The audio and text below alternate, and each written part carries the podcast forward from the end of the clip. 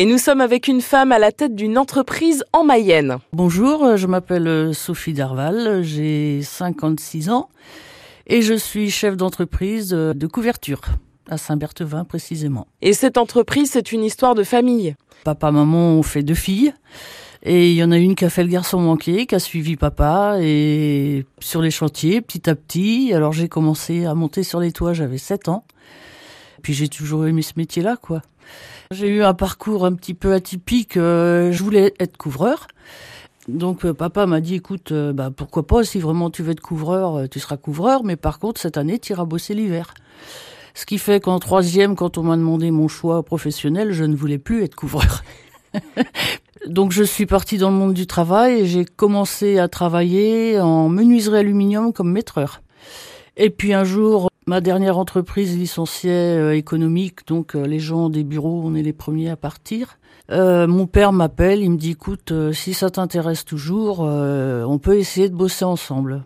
Ça a été le, le, cadeau. Quelles sont vos missions en tant que chef d'entreprise? Alors bah chef d'entreprise, c'est plein de choses. Hein. C'est des bonnes et moins bonnes, de la paperasse, la gestion des clients les rendez-vous de chantier, euh, donc les rendez-vous euh, chez les clients pour aller prendre les cotes, euh, pour faire les devis et tout ça. Gérer les équipes, les chantiers, c'est un boulot à plein temps.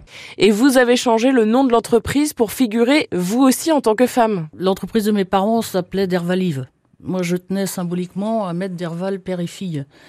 La première année, il y a eu des gens un peu réticents quand même. On sentait que, ah bon, vous êtes sûr, c'est vous qui allez venir. Euh, j'avais beau expliquer que j'avais des diplômes et tout, je suis tombée sur des clients un peu euh, réfractaires, on va dire. Quand on est une femme, on est encore plus jaugé que les hommes.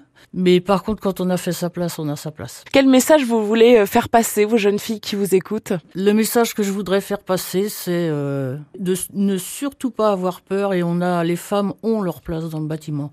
On en voit de plus en plus. Moi, je suis aussi à Carton, formatrice à l'URMA. J'ai une demoiselle cette année, j'en suis très contente.